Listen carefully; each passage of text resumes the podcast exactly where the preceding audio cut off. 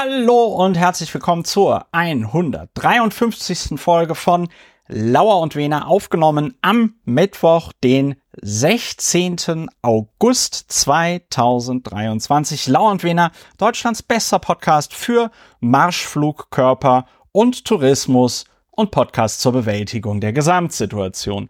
Die Gesamtsituation sieht so aus. Ulrich und ich hatten zwei Monate Sommerpause. Das war einerseits sehr schön, weil Sommerpause, andererseits war es für mich zumindest, und ich glaube, ich spreche da auch für dich, Ulrich, gar nicht so schön, weil diese Alltagsbewältigung, die Bewältigung der Gesamtsituation, die hier wöchentlich in diesem Podcast stattfindet, die hat gefehlt. So, Ulrich, wie machen wir das? Fragen wir noch, wie es geht oder halten wir es amerikanisch? Ich glaube, wir sagen einfach great, awesome. Great, awesome. Awesome, great. Awesome, pretty, Ähm, pretty awesome. Pretty Ja, awesome. Ulrich, ich habe jetzt schon mehrfach Ulrich gesagt. Wer ist dieser ominöse Ulrich? Das ist Dr. Ulrich Wehner, Strafverteidiger in Berlin. Er verteidigt den Rechtsstaat in Deutschland und auch im, ich weiß gar nicht, ist das im europäischen Ausland? Darfst du so ohne weiteres in Österreich, dürftest du da jemanden verteidigen? In Österreich muss man mit einem äh, dort zugelassenen Kollegen, wird man sistiert.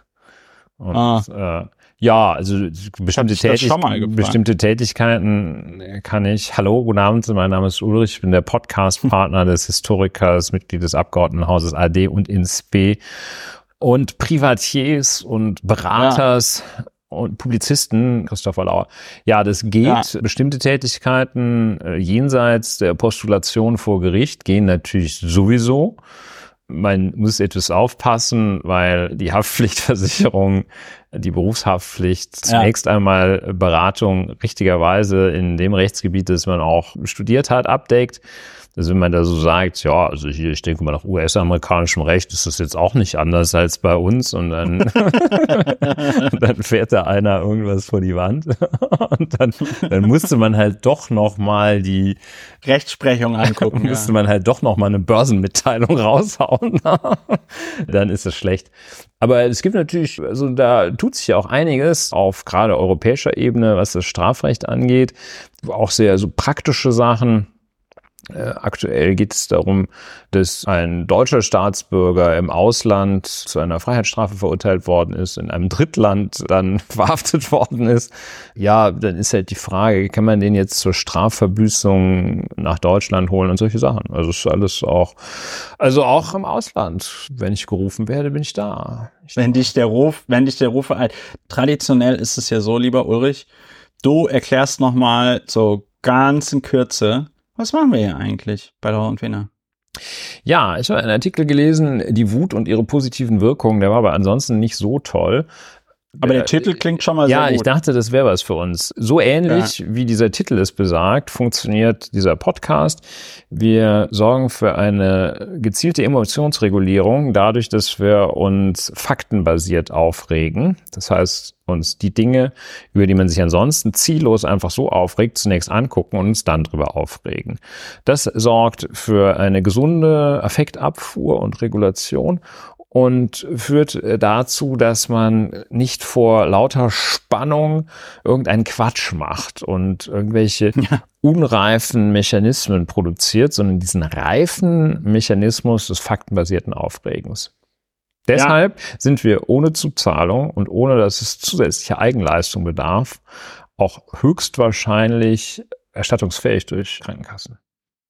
Ja, da kommen wir ja heute noch drauf, auf das Thema Krankenkassen. Höchstwahrscheinlich erstattungsfähig. Höchstwahrscheinlich erstattungsfähig wäre auch ein guter Name für einen Podcast. Meine Aufgabe an dieser Stelle ist es immer noch darauf hinzuweisen, manch, meistens, manchmal kommentieren sich Sachen von selbst. Heute zum Beispiel wieder mit unserem Artist in Residence, Friedrich Merz. Wir reden endlich mal wieder über ihn, aber nicht bei nicht drüber reden, sondern bei unserem sehr genialen Thema, das Ulrich machen wollte, was ihm eingefallen ist. Das Sommerloch. Wir reden heute auch über das Sommerloch. Man müsste zu sagen, wir befinden uns just am äußersten Rand des Sommerlochs. Ja. Und das ist eine schöne Gelegenheit, das Revue passieren zu lassen. Deshalb haben wir auch so längere Zeit, ging es gerade eben ohne Podcasten, weil die Aufreger sich so ein bisschen zurückgezogen hatten. Ja, wobei sich, also bei diesen Friedrich Merz-Geschichten, da hätte man eigentlich schon einen Not-Podcast machen müssen. Ja. ja, so, weißt du, so, so ein, wo du dann so eine Glasscheibe mit einem Hammer eindingst und dann das Not-Podcast-Set rausholst. Schön, schöner Gedanke, gefällt mir gut. Ich hab's, Schöner Gedanke. Ich habe es als ja. Bild vor Augen. Ja, die, wir reden nicht über ein Thema. Warum nicht über ein Thema reden? Weil es Themen gibt, das haben wir jetzt in den Jahren, seitdem wir das hier schon machen, haben wir festgestellt, es gibt verschiedene Gründe, warum man nicht über gewisse Themen reden sollte. Manchmal, weil sie so designt sind, Botschaften, dass man sich über sie aufregen soll. Und man dann einfach der Person, die die Botschaft so designt hat, nicht den Gefallen tun möchte oder sollte, dass man diese Botschaft dann auch noch weiter verbreitet. Manchmal ist die Sache einfach nur blöd, dumm oder unwichtig, wie zum Beispiel der Frostbitten Penis.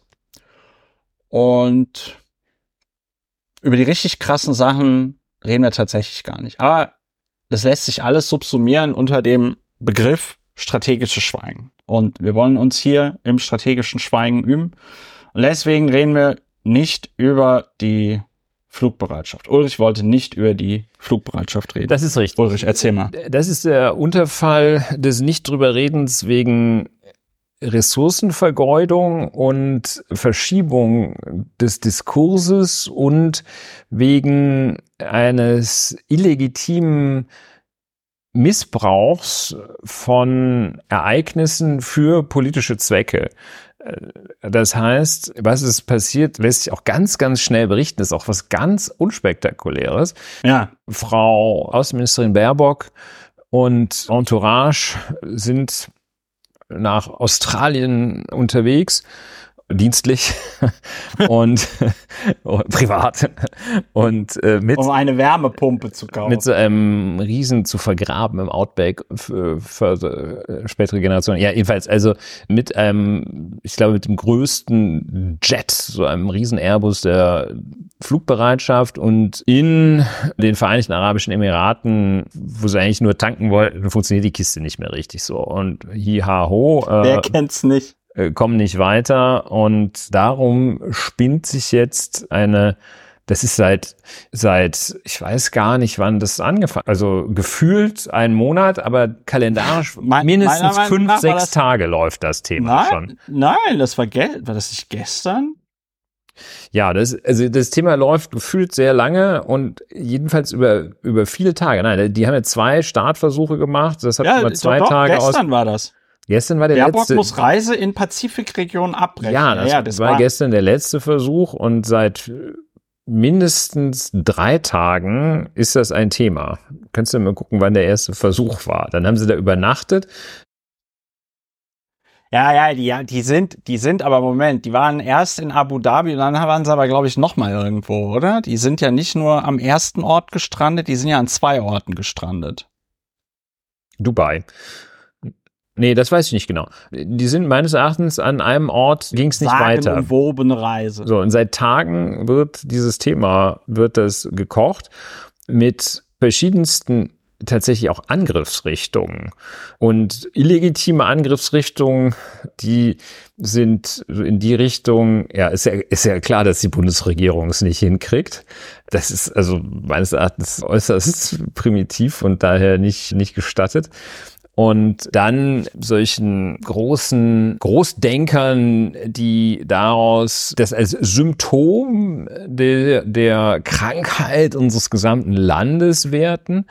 Und dann solche, solche ganz schlauen, gewitzten, wie soll man sagen, also so cleverless, die dann sagen, die haben vor, weil dieses Flugzeug dann nach ein paar Minuten wieder landen musste, haben die also 80 Tonnen Kerosin abgelassen und das ist, dass das also eine grüne Außenministerin nicht tun darf.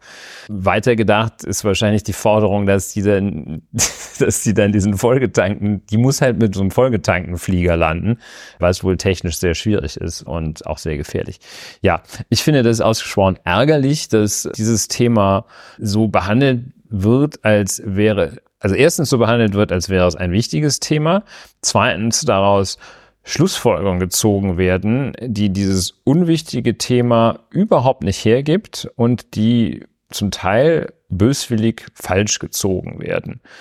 Äh, tatsächlich, das weiß ich, ist es ein Mini-Thema.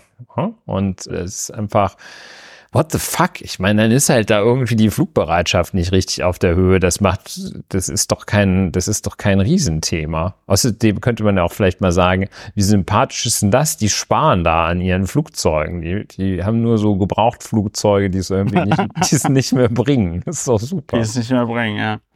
Ja. ja. Deshalb redet man da einfach nicht drüber. Sa sagen, wir, sagen wir mal, sagen wir mal so, ich finde, dieses Baerbock-Bashing das jetzt so vollkommen an den Haaren herbeigezogen ist, finde ich jetzt auch ein bisschen affig. Also man kann die Grünen wegen genug Sachen kritisieren, aber also es ist ja nicht so, dass Annalena Baerbock da jetzt persönlich den Schraubenschlüssel in die Turbine geschmissen hat, damit der Bums nicht mehr funktioniert.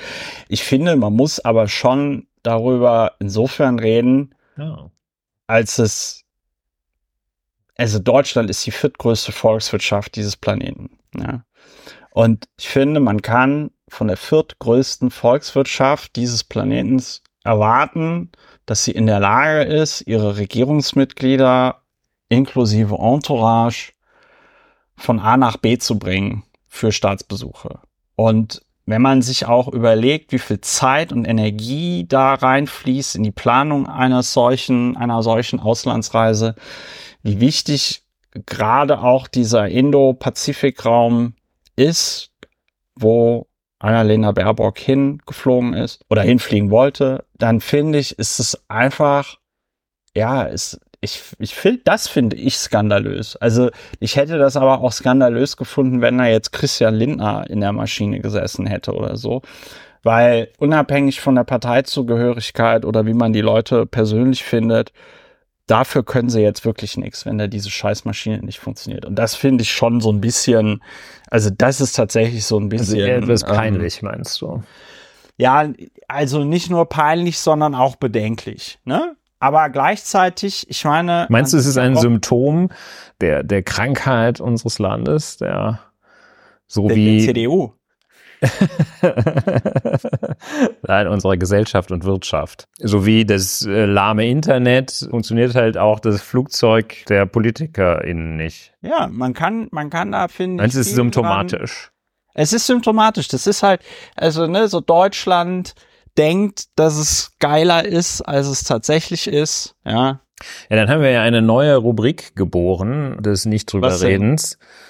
Was denn? Es also ist man, symptomatisch. Man, nee, man stellt beim nicht drüber reden fest, dass es eigentlich doch ganz sinnvoll ist, drüber zu reden. Ja, also ich finde schon, ich finde schon, dass da, dass das ein richtiger Punkt von dir war oder ist, dass du sagst, ey, komm Leute, also jetzt unter dem Aspekt also Annalena, Aspekt Baerbock, Annalena Baerbock geht es muss man da nicht, nicht drüber reden. Aber wie gesagt, unter dem Aspekt, sag mal, was funktioniert in diesem Scheißland eigentlich noch?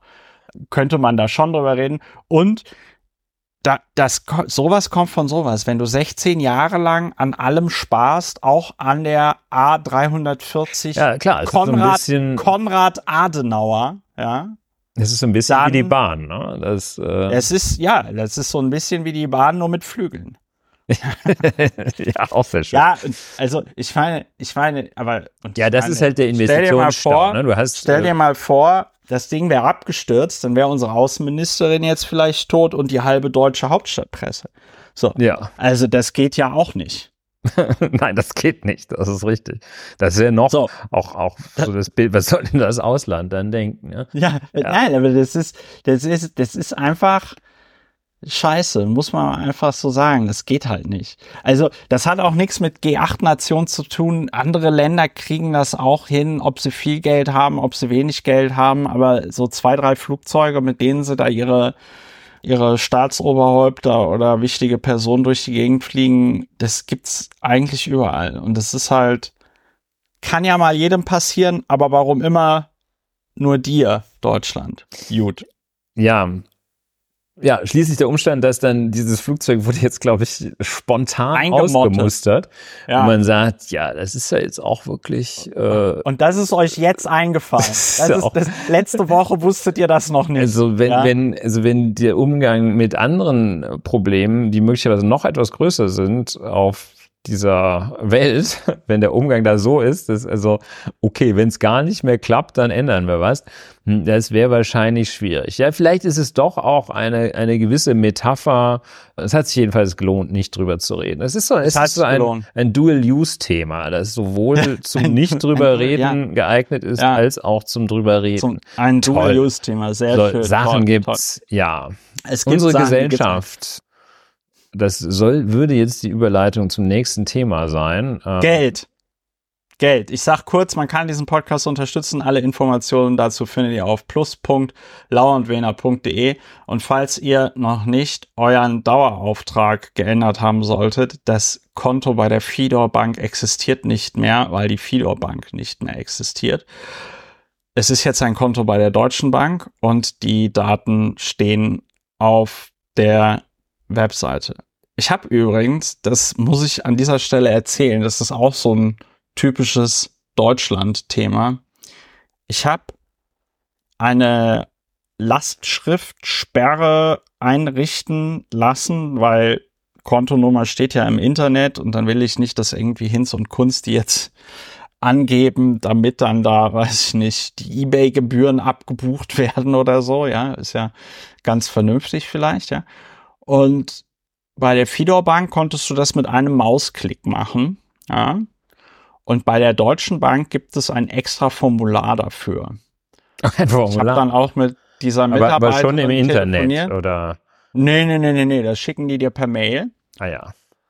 Und es kann aber auch sein, dass es das im Internet gibt. Ich habe schon Im wieder Internet verdrängt, weil, auch, weil der die, Profi weil, im Internet. Im Internet, ja. Das ist, weil das alles, das war alles sehr schlimm und auch sehr tragisch, denn ich habe das Formular genau so ausgefüllt, wie es das Formular von mir verlangt. Es gab keine andere Möglichkeit, es auszufüllen.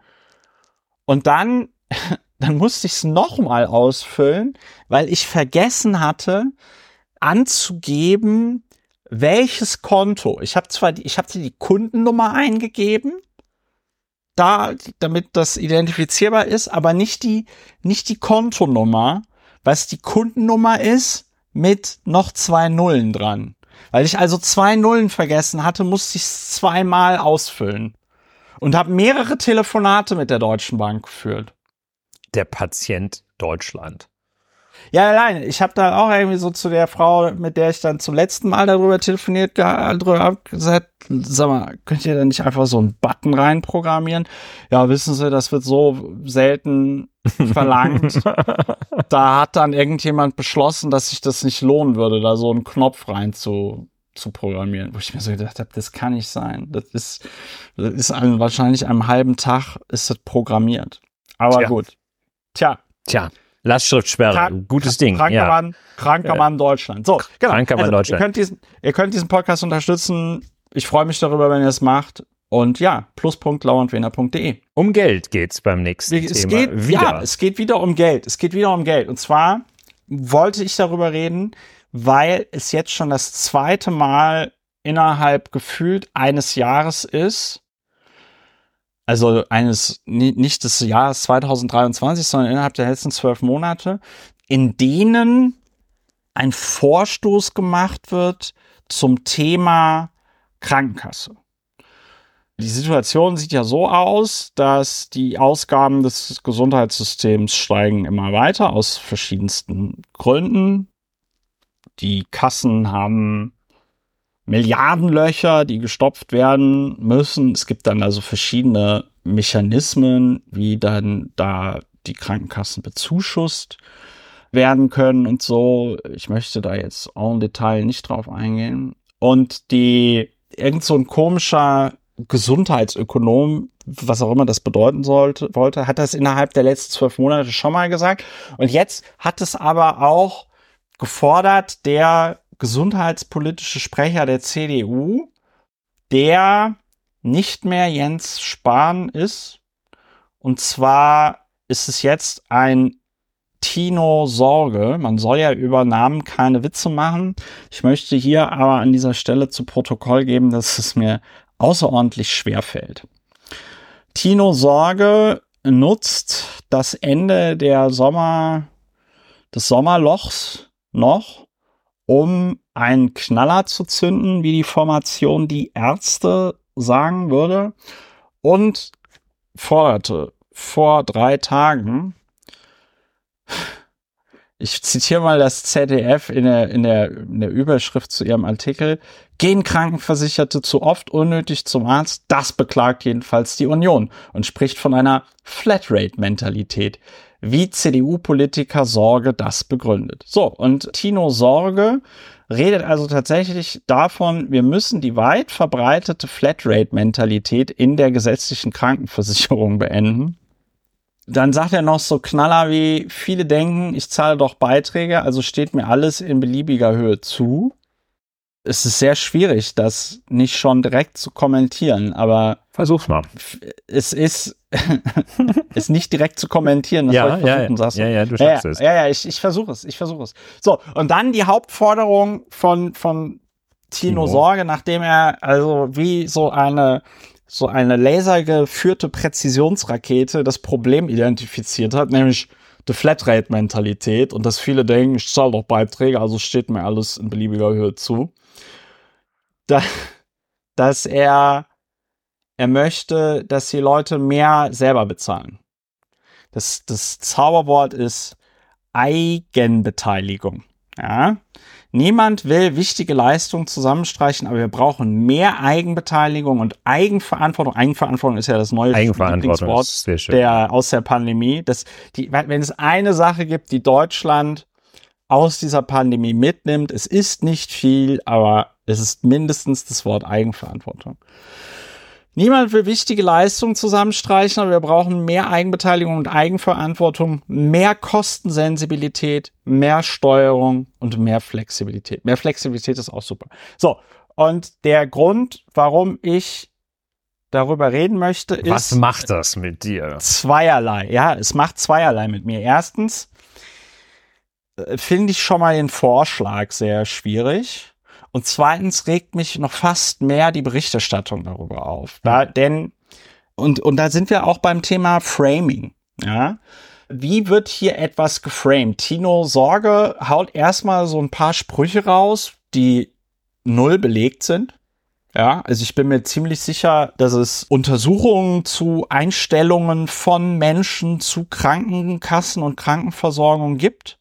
Aber ich bin mir ziemlich sicher, dass da in keiner Umfrage die meist bejahte Antwort ist, ich zahle doch Beiträge, also steht mir alles in beliebiger Höhe zu. Oder dass ähm, die Leute sagen, ey, ich habe immer mehr Lust auf Flatrate-Medizin. Ja, äh, alleine, das, das scheitert ja alleine schon daran, ich meine, jeder kann mal versuchen, wenn er denn dann einen Termin beim Fahrarzt hat, ja, kann er ja mal versuchen, alles in beliebiger Höhe von diesem Arzt oder dieser Ärztin zu bekommen. Und, und der Arzt oder die Ärztin sagt dann, wenn sie freundlich ist, äh, nein, das geht leider nicht. Sie können das aber sehr gerne. Wir schicken Ihnen einfach eine Rechnung, dann können Sie das Wir schicken haben. Ihnen ein Prospekt. Nein, also das ist schon mal, ich wüsste auch gar nicht, zu welchem Arzt man geht und dann sagt, mir steht alles in beliebiger Höhe zu. Ich, ich wüsste es nicht. Kennst du einen? Also. man geht da ja hin, weil man krank ist. Weißt du, weiß ich nicht, zum Onkologen, dass du zum Krebsarzt gehst und sagst, also jetzt bin ich schon mal hier, da können sie mir auch den ganzen Krebs rausschneiden, oder? Ist das Flatrate-Mentalität? Ja, mit äh, Scherzen auf dem Feld der Onkologie habe ich es nicht so. Ja. Also der Punkt, der möchte ich auch einstimmen, zu sagen, die äh, empirische Grundlage bei Tino ich möchte mal sagen, Tino Schruppalla, aber das ist ja nur ein Zufall.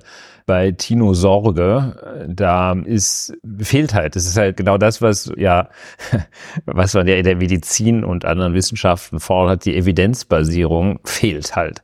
Das ist, wie man ja auch wiederum gerne so etwas spöttisch sagt, Tino Sorges empirische Erhebung hat also den Wert n gleich eins und ah. offenbar, also ich habe etwas die Befürchtung, dass Tino Sorge da vor allem sich selbst beschreibt. Wenn ja. er, er ist als, als Mitglied des Deutschen Bundestages höchstwahrscheinlich beihilfeberechtigt, nehme ich an und dann darüber hinaus sehr günstig privat versichert. Ja. Und da denkt er sich, ja, ich bin ja, ich kann das ja. Ich kann ja zum Arzt gehen, wenn ich will, wo ich hin nicht will und ist ja. mir egal. Und wenn ich jetzt einfach nur mal guten Tag sagen möchte. Also jedenfalls, es hat keine Grundlage, diese Beobachtung. Das ja. ist äh, dieselbe Qualität. Und, und dazu, da gibt es noch eine allgemeine Regel wenn jemand, wenn ein, eine Beobachtung, die sich so auf gesamtgesellschaftliche Phänomene bezieht, wenn die mit immer mehr beginnt, ja. also immer mehr Menschen legen arbeiten schwarz neben dem Bezug von Sozialleistungen. Immer mehr ja. Menschen, bla bla bla. Das ist praktisch immer falsch. Ja. Oder der Tino hat hier noch was super, eine super Sache rausgehauen das System lebt zunehmend über seine Verhältnisse. Ja, das ist gut. Ich meine, das, das ist natürlich eine Binse. Das ist, dass die Krankenversicherung teurer ist als die Beiträge, die reinkommen. Das, das danke, danke Tino. Vielen Dank dafür. Schön, schön. Das, damit ist man schon jedenfalls nicht mehr im Mangelhaft, sondern vier Minus-Bereich, wenn man das in einem Aufsatz ja. schreibt. Ja, also dieses immer mehr Menschen machen böse Sachen, das ist so gut wie immer falsch und so auch hier. Und das, die Beobachtung hat keinerlei Grundlage. Ja, das ist ungefähr auch, auch wie dieses, ja, so fangen solche, solche Latrinenparolen an, so fangen Forderungen an. Ne? Immer mehr Leute ja. kommen zu uns, einfach weil das Sozialsystem so geil ist. Ja, ja deshalb müsste man das jetzt mal Pull streichen. Pull-Effekte. Pull-Effekte. Die ja zum Teil sogar empirisch widerlegt worden sind ja, während des Sommerlochs. Ja, Und, ja, aber das interessiert die ja nicht. Ja, das ist so. Das also das ist schon mal, Tinos, ja das nicht. ist schon mal ausgesprochen Schwierig. falsch. Das ist auch keine ernste, also Tino Sorge strebt damit ja keine ernsthafte Diskussion an über Fragen, die es zweifellos gibt äh, des Gesundheitswesens, sondern ja. er möchte sich halt auf, er möchte halt Gehör, er möchte halt erscheinen, er möchte abends gucken. Ja, er möchte, er möchte mal im Fernsehen sein. Möchte mal im Fernsehen sein. Und ja. Deswegen sagt ja, er auch so Sachen wie Flatrate-Mentalität. Weil ja, da, da wusste ich genau, da wusste ich genau, dass auch er wusste, der Satz steht in jeder Überschrift. Ja. Und du weißt es besser als ich. Wie kommt so eine Meldung eigentlich zustande? Da wird ja, das, das, das Büro, da wird das Büro Tino Sorge, wird auf den Verteiler den sie eben haben für Pressemitteilungen. den, viele sind auch noch gerne auf dem Faxverteiler von Tino Sorge. Ja. Sonst geht es auch teilweise schon per E-Mail. Und dann haut er diese Pressemitteilung raus. Und dann ruft er wahrscheinlich ein, zwei ihm besonders gewogene Journalistinnen an und verspricht denen noch irgendwas das demnächst, keine Ahnung, mal bei Friedrich Merz mitfliegen dürfen oder sowas? Hier ist es sogar einfacher, ist, weil die AfP hat da einfach eine Meldung draus gemacht. Ja, aus der Pressemitteilung, die er irgendwie verschickt hat, der Tino. Und ja. da, da, macht dann AfP, katholische Nachrichten, ah, KNA, da kommt's her. Ja. Ne? Also da hat er wahrscheinlich einen der Tino hatte wahrscheinlich einen Sitzen. Die sogenannte christliche demokratisch, christlich-demokratische Union ist sicherlich da mit der katholischen Nachrichtenagentur ganz gut verbunden. Ja, und zack hat er in diesem äh, Randgebiet des Sommerlochs hat er halt da, ist jetzt auch nicht so, dass es die ganze Welt gleich zitiert, aber immerhin hat er es so in größere Medien geschafft damit. Und äh, ja, also und die haben es dann halt auch geschafft, da relativ zügig einfach mit dieser Pressemitteilung ein bisschen umgeschrieben. Da haben die in, in zehn Minuten haben die einen Artikel da stehen. und null äh, irgendwie Einordnung. Wenn da einer sagt, das wird, die Flatrate-Mentalität ist verbreitet, dann muss man schon sagen, also Flatrate-Mentalität ist ein Ausdruck, den hat Tino Sorge hier verwendet, der findet sich sonst ja nicht. Wir haben das kurz recherchiert und festgestellt, Flatrate-Mentalität gibt es als soziologisches ja. Phänomen, gibt es das nicht. Das hat niemand, niemand hat das, hat das empirisch irgendwie belegen können. Hat auch noch nicht mal jemand sich gefragt, ob es das gibt. Und ja, tja, Eigenverantwortung. Ja, das ist wirklich ärgerlich. Also ich finde sehr schön herausgearbeitet, ja. äh, dass es, dass es zwei Linien ja. gibt, auf denen man sich hier ärgern kann. Einmal über Tino Sorge. Ja. Okay, es ist vielleicht etwas, was ja. einen jetzt auch nicht total verwundert, dass jetzt ja, muss man der Nachfolger von Jens Spahn.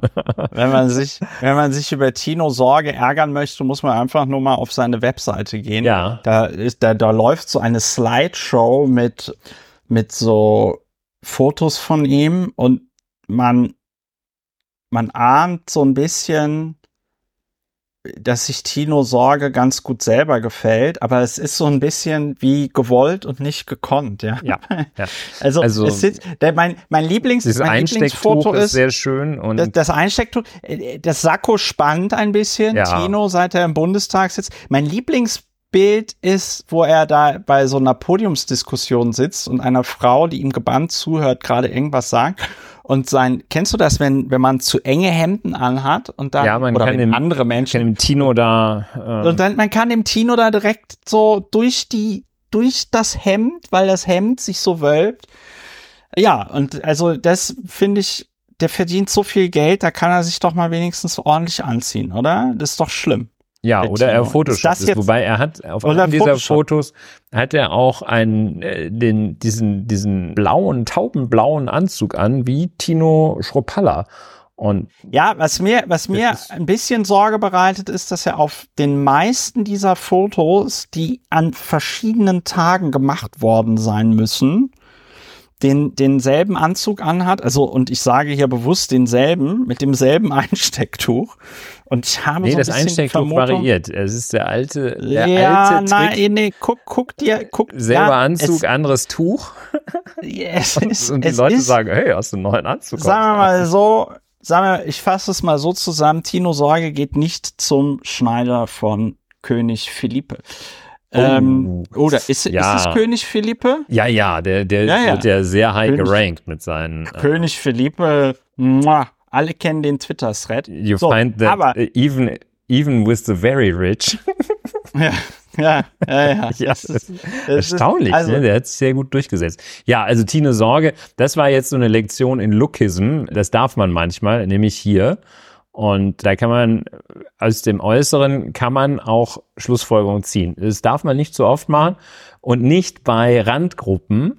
Aber bei Tino Sorge ist es eine methodisch korrekte Vorgehensweise. Bei jemandem, der von Flatrate-Mentalität, weißt du, ich bin auch nicht mehr so dünn wie früher, aber, und ich weiß das aber, und deswegen trage ich dann nicht Händen, wo man meinen, wo man meinen Bauch sehen kann durch die Löcher im Hemd. Also besagter Fashion-Blogger, der ja. gibt ja auch diese Rede, der hat gerne, kriegt den Namen jetzt gerade nicht irgendwie Derek sowieso. Ja. Der hat auch immer so schöne Beispiele, wo Leute die Muskeln durch den Schnitt ihrer Sakkos betonen möchten. Ja, und, äh, Daniel Craig, ja, ja. Und dann, dann sitzt da halt und man denkt, ey, Jay, das kenne ich doch noch vom Wurstbuffet. Und dann, das wäre so das, wo weil der, der Tino, der, der Anzug sagt, ich weiß nicht, ob diese, diese, dieser Begriff aus dem Rheinland stammt. Das werden wir gleich sehen, wenn du ihn auch kennst. Der Anzug sitzt ein bisschen spack, würde man sagen. Ja. sitzt ja. etwas spack ja. beim Tino. Ja. ein bisschen eng, ne? Ja, sitzt ein bisschen spack. Also der, der Tino ist ein kräftiger junger Mann. ähm, aber ist ein bisschen ja, ein bisschen Spack. Müsste ah. mal äh, zum Änderungsschneider. Ja, aber also. Ab und ne. zu, ab und zu.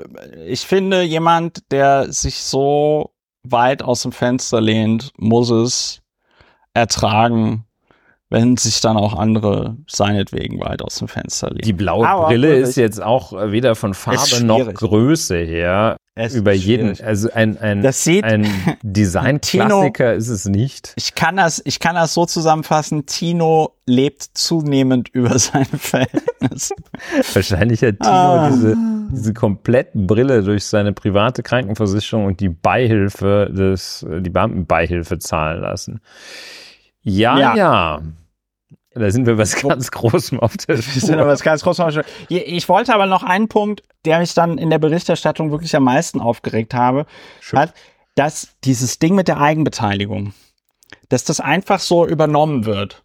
Und ich habe dann auch ganz oft gehört, Tino Sorge fordert mehr Eigenbeteiligung. Nein, das ist nicht das, was er fordert. Man muss dann auch mal sich die zwei Minuten nehmen und hinsetzen und gucken, hm, was bedeutet diese Forderung denn eigentlich? Da muss man wissen, hm, wie funktioniert denn unser Krankenkassensystem in Deutschland? Das ist im Detail manchmal sehr nicht schön. Aber das Grundprinzip ist eigentlich relativ einfach, nämlich du bezahlst abhängig von deinem Gehalt einen Beitrag in der gesetzlichen Krankenkasse. Wenn du abhängig beschäftigt bist, das heißt einen Arbeitgeber hast und dort einen befristeten oder unbefristeten Arbeitsvertrag, dann bezahlt dein Arbeitgeber deine, die Hälfte deiner, deiner Krankenkasse und Pflegeversicherung.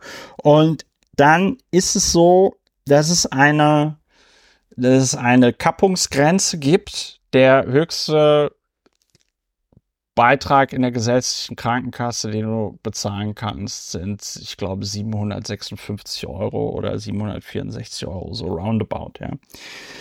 Und wie gesagt, wenn du abhängig beschäftigt bist, bezahlt dein Arbeitgeber irgendwie die Hälfte. So, was bedeutet das für den abhängig Beschäftigten, für die abhängig Beschäftigte, wenn sie jetzt, weiß ich nicht, 200 Euro bezahlt sie von ihrem Gehalt im Monat für die Krankenkasse, 200 Euro bezahlt der Arbeitgeber. Und dann muss sie auf einmal, wenn es nach Tino Sorge geht, beim Hausarzt für eine, für einen Ultraschall muss sie auf einmal 50 Euro bezahlen. Oder für irgendeine andere Leistung, die vorher nichts gekostet hat, muss sie auf einmal, ja, 50 Euro bezahlen. Was bedeutet das am Ende des Tages? Das bedeutet, wir haben hier eine einseitige Erhöhung der Krankenkassenbeiträge zu Lasten der ArbeitnehmerInnen, auch zu Lasten der Selbstständigen. Selbstständige sind ja doppelt gelackmeiert. Sie kriegen keinen Arbeitgeberzuschuss. Das heißt, äh, da bezahlst du dann im Zweifelsfall tatsächlich 700 Euro im Monat für deine Krankenkasse. Ja, und das hast du nirgendwo gefunden in der Berichterstattung. Das hast du nirgendwo gefunden in der Berichterstattung, dass irgendjemand, und das ist ja noch nicht mal eine Bewertung, das ist einfach eine Analyse. Wenn ein Politiker was fordert, muss man ja auch, finde ich, als Nachrichten sagen, was das bedeuten würde, wenn dieser Vorschlag umgesetzt werden würde. Und das bedeutet eine einseitige Erhöhung der Krankenkassenbeiträge zu Lasten der Versicherten und und das ist das noch viel krassere, über das niemand redet, eine Aufkündigung des Solidaritätsprinzips. Denn die Krankenversicherung heißt zwar Krankenversicherung, aber sie funktioniert anders als andere Versicherungen. Andere Versicherungen hast du ja, ja, weiß ich nicht, da ist der, der, der orientiert sich der Betrag, den du bezahlst, an die dem, Kapital gedeckt, zum Beispiel. was du, was du bekommst. Und bei der Krankenversicherung haben wir gesagt, okay, wir können nicht jetzt individuell für jeden Menschen eine eigene Beitragsklasse ausrechnen. Das wollen wir auch nicht, weil es wäre komplett asozial, wenn du, weiß ich nicht, wie bei einer Risikolebensversicherung den Preis der Versicherung davon abhängig machen würdest, wie gesund oder ungesund der Patient ist. Das würde dann nämlich bedeuten, das weiß ich nicht, jemand, der einen Herzklappenfehler hat oder so, würde dann, weiß ich nicht, 10.000 Euro im Monat oder das ist 2.000 Euro im Monat Krankenkasse bezahlen. Was diese Person dann vielleicht gar nicht könnte. Ich glaube, die meisten könnten das nicht. So, das heißt, wir haben hier eine wir haben hier eine komplette Aufkündigung des Solidaritätsprinzips. Das ist nämlich, ich weiß, einige hören das nicht so gerne, aber das ist auch eine Lehre aus dem Dritten Reich, ja, dass man sagt, na, na, na, das, was die Nazis da gemacht haben mit den behinderten Leuten, die, weiß ich nicht, unter irgendeiner psychischen Störung gelitten haben oder sonst irgendwas, alles, was da unter diesem Thema Euthanasie subsumiert worden ist, ja, das war nicht gut. Das ist mit den Menschenrechten nicht vereinbar. Und deswegen kümmern wir uns solidarisch um alle. Und ich muss sagen, auch wenn ich mich selber manchmal ärgere, wie viel ich als Selbstständiger für die gesetzliche Krankenversicherung bezahle, finde ich es total geil, als ich zum Beispiel 2014 hatte ich dann so krass Schmerzen, dass ich gesagt habe, okay, ich fahre jetzt vielleicht doch mal in die Notaufnahme. Und dann kam raus, der Blinddarm muss raus. Und dann hatte ich einen einwöchigen Krankenhausaufenthalt. Mein Blinddarm wurde rausgenommen.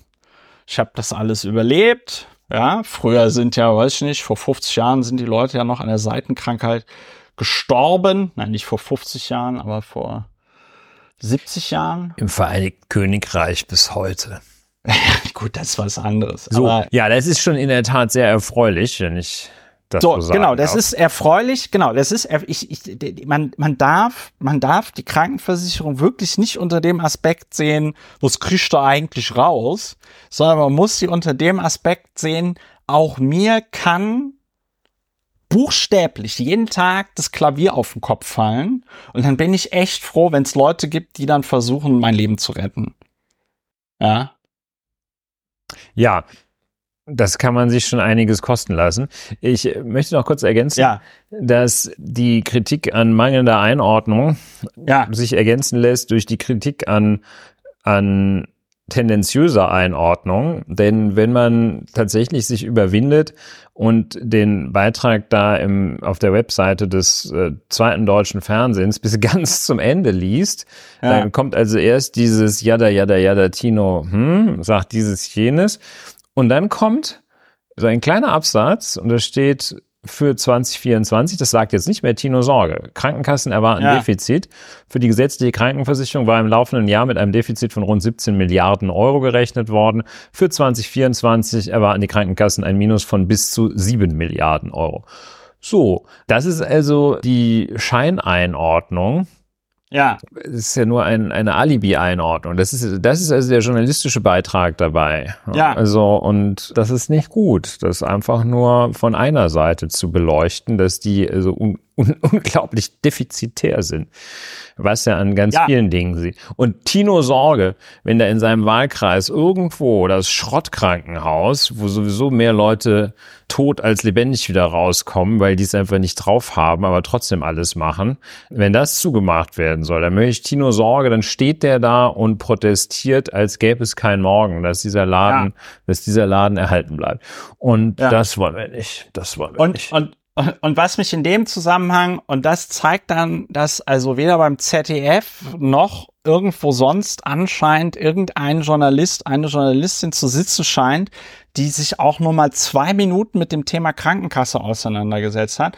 Weil wenn man sich, wenn man schon dann da unten gut beobachtet, so ein tendenziöses Framing für 2024 waren die Krankenkassen ein Minus von bis zu sieben Milliarden Euro, da reinhaut, dann könnte man sich ja mal überlegen, ja, woran liegt das denn? Woran liegt, woran kann das denn liegen, ja, der dass Krankenkassen, Flatrate-Mentalität hat er doch gesagt. also mal abgesehen davon, dass es zig, weiß ich nicht, Abhandlungen und Experten im Gesundheitswesen noch und nöcher gibt, die genau sagen können, was im deutschen Gesundheitssystem für Kosten sorgt. Weil es in anderen Ländern, es gibt viel günstigere Gesundheitssysteme, wo die Leute viel glücklicher und zufriedener sind mit den, mit den Leistungen, ja. Das kann man alles sich genau anschauen, aber man müsste, man müsste nicht mal so weit gehen und zu sagen, ja, wir müssen jetzt hier alles aufmachen und über den Haufen werfen oder so, sondern man könnte sich ja tatsächlich mal fragen, wie sinnvoll ist es eigentlich, dass wir noch eine private Krankenversicherung haben? Ich kenne ja auch viele Leute, die in einer privaten Krankenversicherung sind, die jetzt so, weiß ich nicht, in der zweiten Hälfte ihres Lebens langsam merken, dass die Beiträge ja immer teurer werden in der privaten Krankenkasse. Und dass es ja eigentlich ganz geil wäre, wenn man dann nochmal in die gesetzliche wechseln könnte. Was ja dann auch so geschieht, dass, also privatversichert sind ja viele, nicht nur mit Blick auf tatsächlich oder vermeintlich höheres Leistungsniveau, sondern weil die Beiträge zur privaten Krankenversicherung, dadurch, dass sie einkommensunabhängig sind, für Menschen mit höheren Einkommen wesentlich geringer sind, bis zu einem gewissen Lebensalter wesentlich geringer sind als die Beiträge zur gesetzlichen Krankenversicherung. Deshalb hat eine einigermaßen verdienende 35-jährige Person zahlt die Hälfte und kriegt quasi doppelten Leistungen in der privaten Krankenversicherung im Vergleich ja.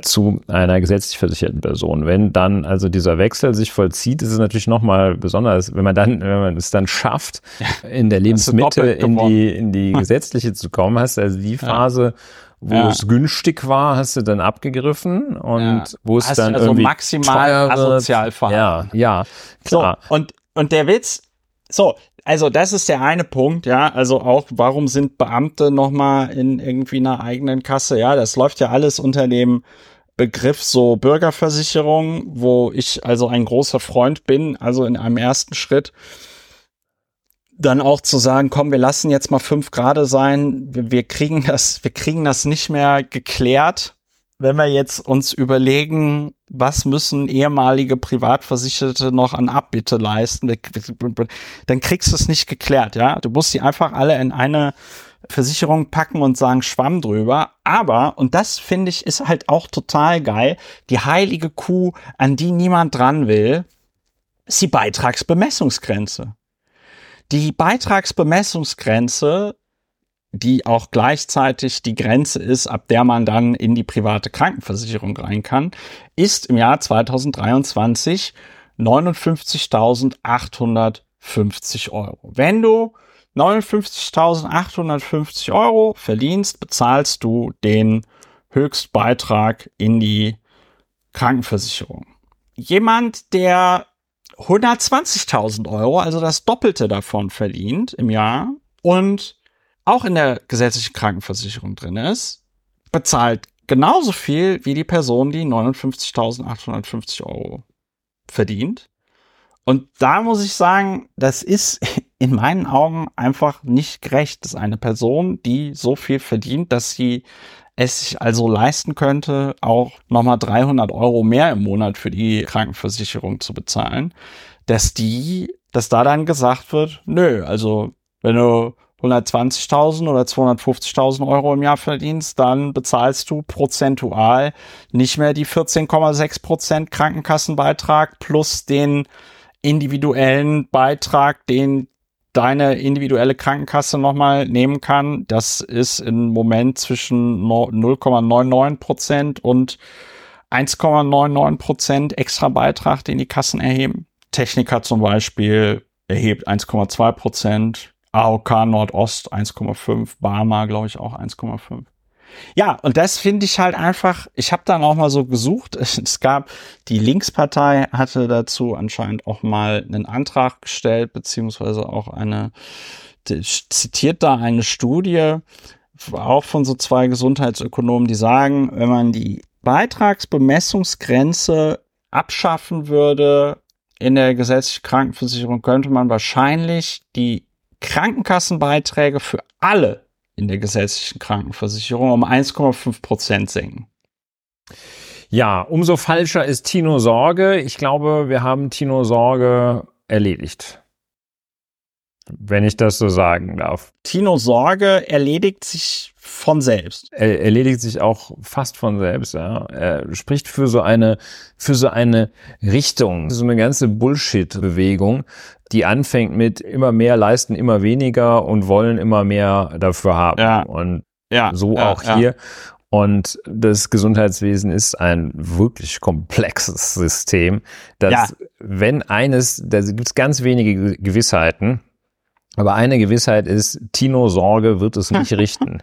Ja, um, um ein bisschen zu verstehen, wie Tino Sorge tickt. Der angeheftete Tweet auf Tino Sorges Twitter-Profil ist ein Link zur Bild-Zeitung. Um Energie zu sparen, diese Verbote plant Habeck ab September. Das ist ein Tweet aus dem, der ist tatsächlich, ja, aus dem 20. August 2022. Also der ist jetzt tatsächlich schon fast ein Jahr alt. Und Tino Sorge schreibt in diesem Tweet, immer deutlicher wird, dass ja, Veggie das Friday, Verbot von Eigenheimen, Gender Gaga keine Anregungen sind, sondern es darum geht, in allen Bereichen Menschen und Gesellschaft in freiheitsfeindlicher und bevormundender Art bestimmte Lebensweisen aufzuzwingen. Ja, da haben wir auch wieder die Beobachtung, wo Tino wieder eine eine Tendenz in der Gesellschaft aufspürt und es einleitet mit immer deutlicher wird. Ja, ja und das sagt der Mann, das sagt der Mann, der Mitglied der Christlich-Demokratischen Union ist. Und ich glaube, es gibt nur wenige Parteien, die den Leuten so viele Vorschriften machen wollen, wie sie zu leben haben, wie die CDU. Aber darum geht es Tino ja gar nicht. Das Problem von diesen ganzen Konservativen ist ja nicht, dass jemand der Gesellschaft sagt, wo es lang geht. Das Problem ist, wenn sie das nicht sind. Richtig. Sehr so. richtig. Das Sommerloch. Ein Thema, das, Sommerloch. das wir abschließen, weil das Sommerloch jetzt zu Ende ist. Und ich möchte mir gerade mal die Freiheit nehmen, kurz äh, zu sagen, an welche Themen ich bei diesem Sommerloch denke. Die, ja. die Friedrich-Merz-Themen sind eigentlich gar keine richtigen Sommerloch-Themen, aber so halbe. So halbe. Ne? Also, dass er ins Sommerloch so ein Quatsch erzählt, das macht ihn eigentlich noch inkompetenter, wenn man das, äh, wenn das geht, als er tatsächlich auf der, also, auf der nach unten offenen äh, Löwin in Berlin war, das war also, das war ein, ein Klassiker. Ja, ja, ja. Fritz Merz kommt mit dem, mit dem ganz schmissigen Satz, die CDU sei eine, die Alternative für Deutschland mit Substanz. Ja. Fritz Merz äh, legt nach und sagt dann sinngemäß, dass mit der sogenannten AfD, also mit dieser Partei, die sich wirklich so nennt, nicht die mit Substanz, zusammenzuarbeiten, sinngemäß, wie gesagt, ich zitiere ihn gleich vielleicht wörtlich, aber sinngemäß sagte, mit denen zusammenarbeiten ist jetzt keine Zusammenarbeit. Ja. Und nicht zusammenarbeiten, das gilt nur für die Vereinten Nationen sozusagen. Wie, wie, wie, wie, wie, ging der Spruch nochmal? Niemand niemand in der Deutlichkeit irgendwie so eine komplett niemand, niemand, also niemand weiß es besser als wir oder so. Oder niemand macht nee, es nee, geiler nee, als ich. Jedenfalls können wir ja gleich noch mal kurz äh, ich, was ich, zu ich sagen. Das mal. Weiterer Knaller, das, der hat, der ist auch schon eigentlich ein Klassiker. Schwimmbäder als Thema im Sommer. Ja, also ja. Da prügeln sich irgendwie zwei Leute, von denen idealerweise einer arabisch-türkisch ist und aussieht, aussieht, nicht ist, sondern aussieht. Ja, ja, selbst wenn es ist, ist ja da kann man da nicht daraus ableiten, dass die Welt untergeht. Da ist ein schöner, und dann, da hat auch Frau Innenministerin Faeser hat da ordentlich mitgemischt. Mal Clans wieder, sogenannte Clans ja. mal wieder, oh, mal oh, wieder oh, aus dem Etui oh. für, für richtigen oh. Quatsch zu holen. Ei, ei, das ei, waren so meine war, Sommerloch-Favoriten. Ich weiß nicht, fällt dir noch auf Anhieb noch was ein, was, äh, was so, also ich meine, Clans ist auch, das zeichnet sich halt auch dadurch aus. Das wird ja auch immer wieder, wird es ja aus dem Bullshit-Täschchen rausgeholt und nochmal damit rumgewedelt. Ja, die Schwimmbäder, das, das ist wirklich, das also ganz ja. großartig. Ja. Ja, was gab es, gab es sonst noch was? Ich habe irgendwie das Gefühl, dass, so, damit, damit haben wir es erstmal. Also das ist der Numerus Clausus der Sommerloch. Ja. Krepierer. Ich habe den Tweet von Friedrich Merz gefunden. Was sagt uns der Friedrich gesagt? Sag es uns. Team Friedrich Merz. Ich lasse mich von niemandem in der Klarheit überbieten, dass eine Zusammenarbeit mit der AfD nicht in Frage kommt. Das habe ich gestern und heute gesagt. Das werde ich in Zukunft sagen. Und dabei bleibt es auch. Ich gebe Ihnen mein Ehrenwort ich wusste, ich weiß bis heute nicht und ich meine, also sprachlich bin ich echt ganz gut dabei. Ich weiß noch immer nicht, was. Ich lasse mich von niemandem in der Klarheit überbieten, dass eine Zusammenarbeit mit der AfD nicht in Frage kommt. Niemand wäscht das, das, sauberer das, als Friedrich Merz. Als dato super. Ja, aber vielleicht mal von vorne. Der Löwe, dieser Löwe in Berlin, ja, das war ja das Sommerloch-Thema. Löwin, Löwin, so viel, oh, Löwin, also es ist nicht Löwin. gegendert, sondern das, es war wirklich das war, Löwin. Das war das Sommerloch-Thema, was ich persönlich auch gebraucht habe, weil man einfach so zwei Tage lang dieser ganze Bullshit, das war auch zum Glück kein Thema, was dann wieder von den Rechten kulturkampfmäßig aufgeladen worden ist oder so, sondern einfach ein richtig schönes Sommerloch-Thema. Und ich fand's, als ich dann gelesen habe, dass es ein Wildschwein ist oder dass so ein Experte sagt, ein britischer Paläontologe, der gesagt hat, Leute, das ist, das ist Wildschwein, ja. Und dann habe ich mir dieses Video nochmal angeguckt und war schon so dabei, so, hier, wir lassen uns doch von keinem britischen Paläontologen sagen, was hier unsere deutschen Löwen und so. Und dann habe ich mir das angeguckt und dann fiel es mir echt wie Schuppen von den Augen. Und da habe ich so gedacht, scheiße, ja, das ist, das ist. Und ich habe mir, weißt du, es haben so viele Leute einen Löwen gesehen, eine Löwin. Und ich kann es mir tatsächlich nur so erklären, dass der Mensch, die Wiege der Menschheit ist ja in Afrika. Der Löwe ist ja auch ein, ein afrikanisches Tier. Und ich kann mir es nur so vorstellen, dass es da bei Menschen irgendetwas so ganz tief drinne gibt, was ein so Schemen besonders leicht, wo man dann so eine Scheme besonders leicht schnell für einen Löwen hält. Weil das einfach evolutionär von Vorteil war, dass die Leute, die gesagt haben, ne, da hinten in dem Gebüsch ist ein Löwe, wir das rennen geht mal direkt besser über die Amygdala, meinst du? Ja, wir ja. rennen mal in die andere Richtung. Ja. ja. Ich meine, ich bitte dich, Ulrich, wenn man das dann danach sieht mit, und weiß, dass es ein Wildschwein ist, oder sich mal zwei Minuten Gedanken darüber macht, dass es ein Wildschwein sein könnte, dann ist man danach peinlich berührt dass man so wenig Ahnung anscheinend von Löwen hat, weil dieses Tier dort hatte so einen super Minischwanz mit so einem kleinen Bürzel dran. Ja, und ein Löwe hat irgendwie einen meterlangen Schwanz, der halt okay, so Ich, ich glaube, so die Erklärung, was der Unterschied zwischen einem Wildschwein so, und einem Löwen optisch nee, ist. Nee, ich hab, ich war richtig peinlich berührt, aber es war des, gerade deswegen, es war so ein geiles Sommerloch-Thema und es war auch so, es war auch so ein bisschen aufregend, weil ich mir so gedacht habe, ja, ich laufe jetzt zwar durch den Prenzlauer Berg, aber vielleicht wird der Löwe, vielleicht ist der Löwe ja, vielleicht ist er, kommt er hier gleich um die Ecke und dann muss ich hier mit einem Löwen kämpfen, ja. Ja. So.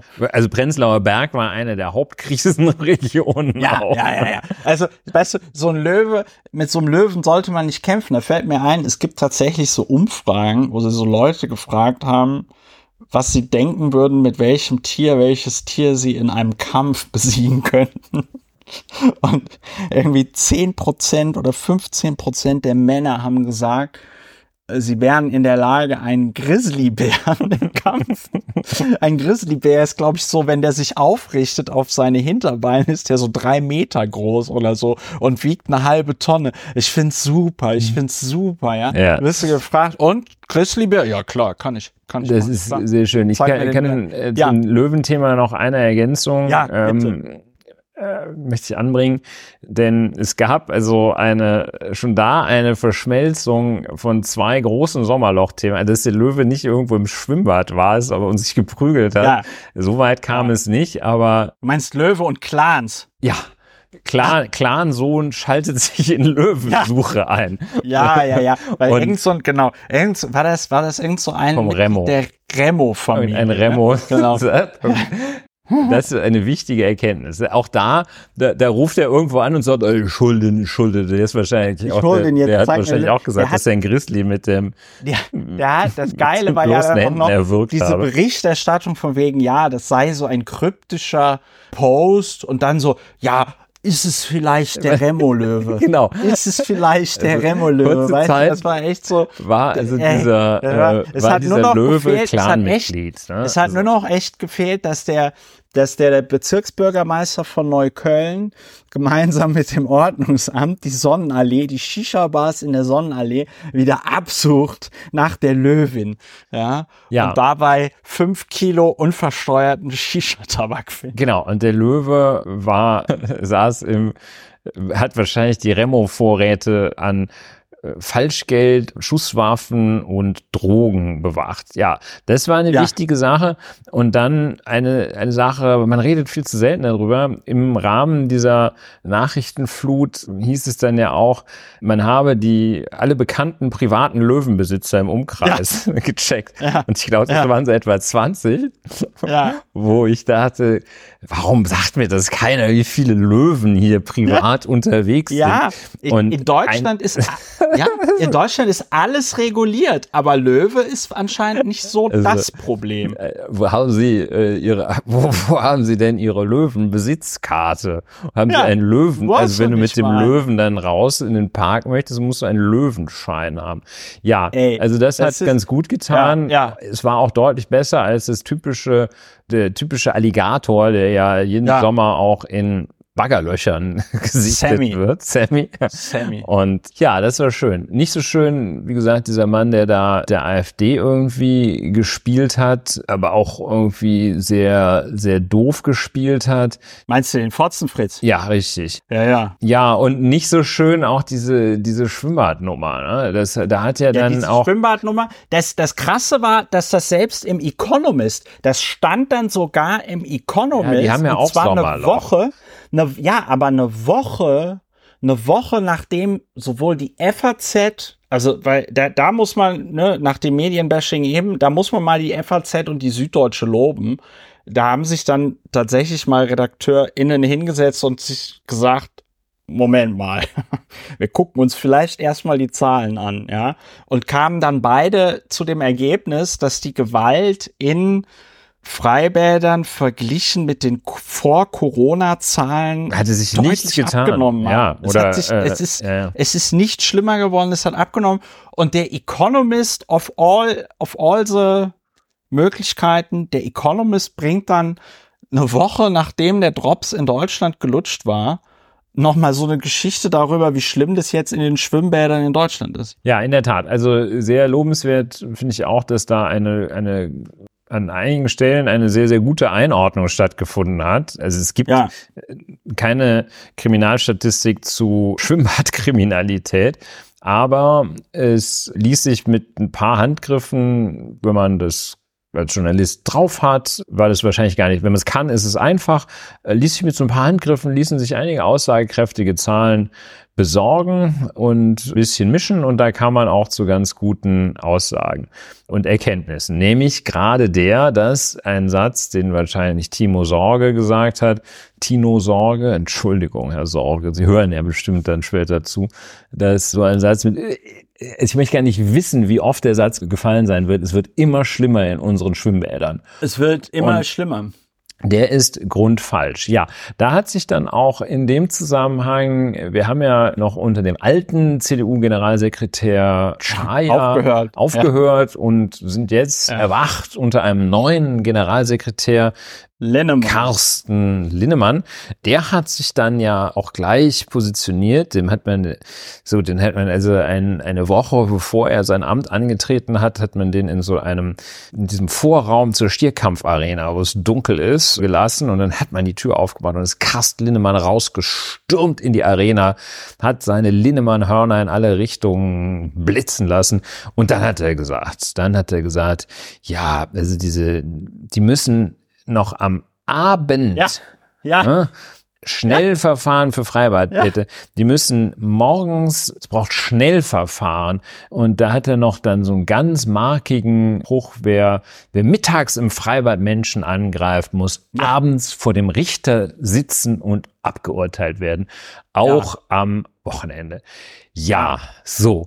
Carsten äh. Lindemann. Aber Carsten Lindemann hat ja selber auch ein sehr schönes Sommerloch-Thema produziert der hat so eine ultra peinliche YouTube-Sendung, wo er dann so Leute einlädt und mit denen redet, relativ aufwendig produziert, aber als CDU-Abgeordneter hast du ja auch genug Geld, um dann da sowas zu machen. Und dann hatte der da irgendwie Richard David Precht zu Gast und hat sich, hat sich komplett bei dem eingeschleimt und irgendwie gesagt, dass er, dass der dass de Precht ja ein ganz großer Philosoph sei, über den man auch noch in 300 Jahren, ich glaube 300 Jahre. Waren es 300 Jahre, ja, ja. 1000 Jahre hat er sich nicht getraut, ne? Aber auf dem man, also, und das war also sehr, ihr ja, merkt, 200 Jahre, stocken, 200 Jahre. Ja, ihr merkt, wie ich aber auch komisch, ne? Also 200 Jahre, ich meine, auch was ist das für eine, es mangelt auch an einer gewissen 500 Jahre oder 1000 Jahre oder so oder gewissen Falsifizierbarkeitsmangel. 200 Jahren so. Ja gut, also der, das war, ihr merkt, wie ich ins Stocken komme, das war einfach sehr unangenehm, ja, das anzuschauen. Aber kommen wir vielleicht noch mal, kommen wir vielleicht noch mal zurück ich glaube, wir müssen nicht erklären, warum das, was der Lindemann gesagt hat, totaler Quatsch ist und totaler ja, ja, das, auch verfassungsfeindlicher nicht, das, Quatsch ist. Das wird wir sind auch ja vom Sommerloch mehr, aufgesaugt. Das wir sind nicht mehr hier in dem Teil, wo wir alles so super fein auseinander ziselieren müssen. Aber ganz kurz, der März, ne, unser Artist in Residence, der ist in meinen Augen ist der überfällig. Ne? Also ich habe im im Redaktionsnetzwerk Deutschland so einen ganz interessanten Artikel gelesen. Ich weiß nicht, ob ich ihn nochmal richtig zusammenkriege, aber wenn das dort stimmt, was da über Friedrich Merz drin stand, dann, dann hat er vollkommen jeden Kontakt zur Realität verloren und ist auch ein bisschen wirr. Weil Friedrich Merz hat, ist wohl in innere Klausur gegangen und ist wohl zu dem super genialen Schluss gekommen, dass er kein Sympathieträger mehr wird.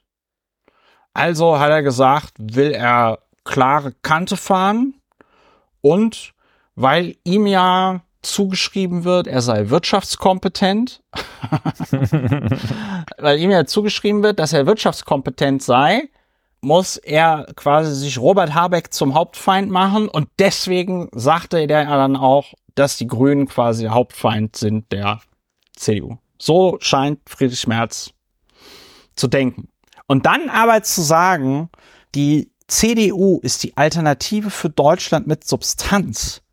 Das ist, man stelle sich vor, Dr. Helmut Kohl hätte in den 90er Jahren gesagt, dass die CDU die NPD mit Substanz ist oder die Republikaner mit Substanz oder die DVU mit Substanz. Wie klein, wie klein will er sich denn machen? Ja. Also wenn du als Vorsitzender einer Partei so einen Satz raushaust, dann bist du eindeutig eine Fehlbesetzung. Ja, das, das sehe ich im Ergebnis, kann man das einfach auch nicht anders sehen.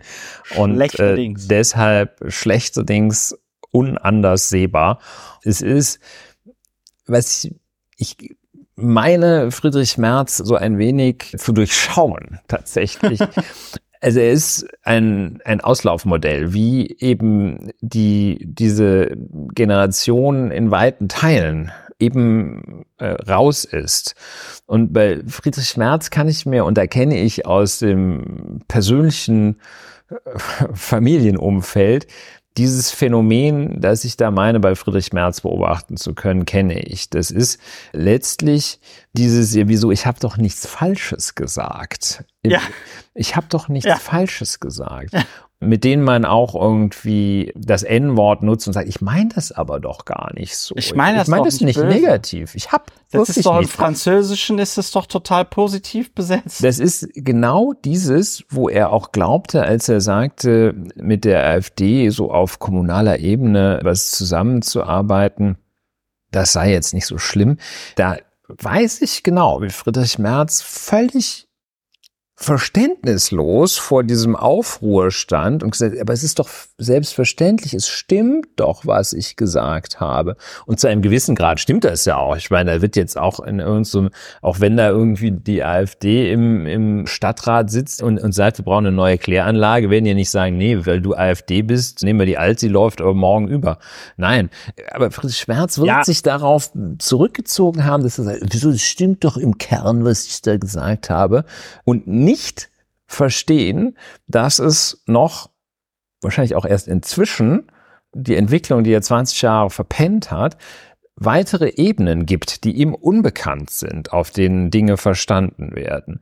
Und das können ihm auch seine Töchter, die ihm sonst die gelbe Karte zeigen würden, nicht ja. beibringen. Das versteht er, der versteht es nicht. Er, er checkt's nicht, ne? Und insofern ist er ein Mann von gestern. Und ich glaube, er kann das auch nicht verstehen. Das ist jetzt auch das ist ein bisschen schade. Das hat wahrscheinlich, das gibt's in der Menschheit immer, dass man irgendwann aus Teilbereichen einfach raus ist und das nicht mehr versteht, wo dann also auch aufgeklärteste, gebildete Menschen dann irgendwann an den Punkt kommen und sagen, ja, ich habe das jetzt schon immer so gemacht, das ändere ich jetzt nicht mehr. Ja, und Jugendwort des Jahres. Und das ist bei Friedrich Merz, glaube ich, diese Unfähigkeit, also die, die, die fehlende Zeitgemäßheit ist es, äh, die ihn vor allem disqualifiziert und dann wahrscheinlich auch schon zu Zeiten, als er noch jedenfalls rein vom biologischen Alter her zeitgemäß war, hat das auch schon nicht drauf gehabt. Das kommt halt erschwerend hinzu. Also ja. das waren solche, solche Riesenschnitzer, wenn die irgendeinen halbwegs vernünftigen anderen gehabt hätten, der jetzt nicht auf der Strecke bis zur nächsten Bundestagswahl schlapp macht, hätten die den, glaube ich, sofort ausgewechselt. Weil, ja, ja, ja, ja. Der, man muss noch eine Sache zu diesem. Das wird auch nichts mehr. Ne? Das wird auch nichts mehr. Das wird nichts mehr. Das ist auch bei der, ich weiß gar nicht, wie der äh, Politiker, Politikerbeliebtheit, Politbarometer Oh, Noten für deutsche Spitzenpolitiker im Juli 2023. So, was haben wir denn hier? Baris Pistorius hat noch immer eine 1,9 und Friedrich Merz, Friedrich Merz hat minus 0,3. Quelle Politbarometer, minus 0,3. So, und man muss eine Sache sagen und die, dann erledigt sich das, was der Merz da mit der AfD gesagt hat, eigentlich sofort von selbst. Nämlich, meines Wissens, also erstens, ist es eine absolute Herabwürdigung der, der Lokalparlamente, die entscheiden in Stadtstaaten, aber auch in Flächenländern, gerade in Flächenländern, entscheiden die die wichtigsten Sachen, die entscheiden Bebauungspläne, die entscheiden, wo kommt die Umgehungsstraße hin oder wo kommt sie nicht hin. Da werden richtig wichtige Entscheidungen getroffen in der Lokalpolitik, Entscheidungen, die das Leben der Leute, die da leben, nachhaltig bestimmen wird. Und das ist so geil. Die CDU, die dann immer ankommt und ne, hatten wir bei Jens Spahn, bei Merz bestimmt auch schon, da, und dann da immer diese Dichotomie aufmacht, diesen Gegensatz zwischen Stadt und Land. So nach dem Motto in Berlin, da sind sie ja alle komplett abgehoben und auf dem Land, da leben noch die richtigen Menschen. Ich glaube, warum die immer das vorwerfen, dass irgendeine ominöse Linke oder die Grünen oder das juste Milieu oder was die da, wenn die da wieder so einen Kulturkampf-Tourette-Anfall bekommen, alles von sich geben, was die da unterstellen, das denken die halt selbst.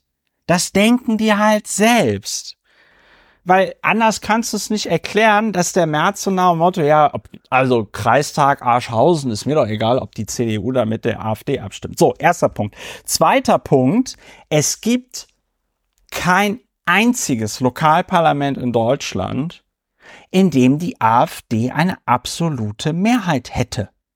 Das bedeutet, die Christlich-Demokratische Union wäre in jedem Kreistag in Deutschland in der Lage, mit einer der anderen demokratischen Parteien eine Mehrheit zu bilden. Ja, und da muss sie auch mal in Thüringen über ihren, über ihren Schatten springen und in der Lage sein, mit der Linkspartei zusammenarbeiten, wenn es jetzt nicht gerade Dieter Dehm oder diese, wie heißt die, Dagdelen, Frau Dagdelen da ist. Also, Bethlehem. ja. Und ja, der, guter Punkt. So, so und, und, und Weswegen, weswegen versteigt der sich in solche Scheißsprüche? Äh, liest der nicht die Forschung zum Thema? Ja, das einzige, was durch solche Aussagen passiert, ist die sogenannte Alternative für Deutschland wird aufgewertet, sie wird normalisiert und sie wird für ProtestwählerInnen noch attraktiver gemacht. Es fehlt eigentlich nur noch, dass Friedrich Merz nochmal das wiederholt, was er schon mal gesagt hatte, dass man halt den etablierten Parteien durch die Wahl der AfD gut eins auswischen konnte. Ja, und dann also, posaunt er das auch noch obendrein ins Sommerloch. Also das heißt, ähm, du bekleckerst dich beim Essen, während du auf einem Stuhl in der Mitte eines vollbesetzten Fußballstadions sitzt und ja und alle Kameras auf dich alle Kameras sind. und dann bohrst du dir noch in der Nase und greifst dir in den Schritt und ja. das ja war wohl nötig für Herrn Friedrich Schmerz. Ich vermisse ihn ja, jetzt schon. Was? Ich vermisse ihn jetzt schon, ja, ja. Genau. Ich vermisse ihn jetzt schon. In, in, einer, in, einer, in einer Firma in einer Firma würde man das Personalgespräch so beginnen. Sag mal, Friedrich, wie lange hast du eigentlich jetzt hier gearbeitet? Äh, mit morgen nicht mehr mitgerechnet. mal mal einen Zug an die Tafel und erklär mir, was das ist. Ja, sehr schön. Mit diesem kleinen Rätsel schlage ich vor, dass wir uns in, wir gehen, in ja. den Feierabend verabschieden. Wir, gehen, wir machen Feierabend, genau. Wir machen Feierabend. Ulrich, es, ich merke aber auch gerade, ich habe das gebraucht. Du hast es auch gebraucht, oder? Mir geht's du viel hast, besser du, jetzt. Du, du, ja, ne, du merkst, also mir, mir geht es so. Meine ganzen Vitalparameter, ich sehe das ja hier auf so einem Monitor. Das ist alles so deutlich. deutlich. So, ist alles, ist alles grad, grün jetzt. Das ist diese Flatrate-Mentalität, ne? Da bist du direkt mal ins nächste Krankenhaus gegangen und hast die ganzen Geräte mitgenommen, ne? So. Ja, klar, habe ich schon bezahlt. Boah, ich habe das sowas von gebraucht, merke ich gerade. Sowas von. Sowas von, also sowas von. Ja, also, dann muss ich, muss ich jetzt abbinden. Noch, ja, jetzt ne? muss ich abbinden, ne? Ein, ein so, Klassiker ja, der Weltliteratur. Der, der Klassiker der Weltliteratur muss ich noch abbinden von Anne Spiegel. Die, die Arme. Was, was macht, es ist Zeit für, was macht eigentlich Anne Spiegel? So, liebe HörerInnen, das war die 153. Folge von Lauer und Wena, aufgenommen am Mittwoch, den 16. August 2023. Lauer und Wena, Deutschlands bester Podcast für Marschflug, Körper und Tourismus und Podcast zur Bewältigung der Gesamtsituation. Wenn euch das gefallen hat, plus.lauerundwener.de, da findet ihr alle Informationen, wie ihr diesen Podcast unterstützen könnt. Empfehlt uns weiter, kommt gut durch die Restwoche, lasst euch nicht verrückt machen, insbesondere nicht durch Friedrich Merz. Jauchzet und frohlocket, wir sind wieder da und wir freuen uns darauf, euch in den nächsten Wochen zu begleiten und bei der Bewältigung der Gesamtsituation zu helfen. Einen schönen Alright. Abend wünsche ich noch. Macht's gut. Tschüss. Tschüss. God bless you.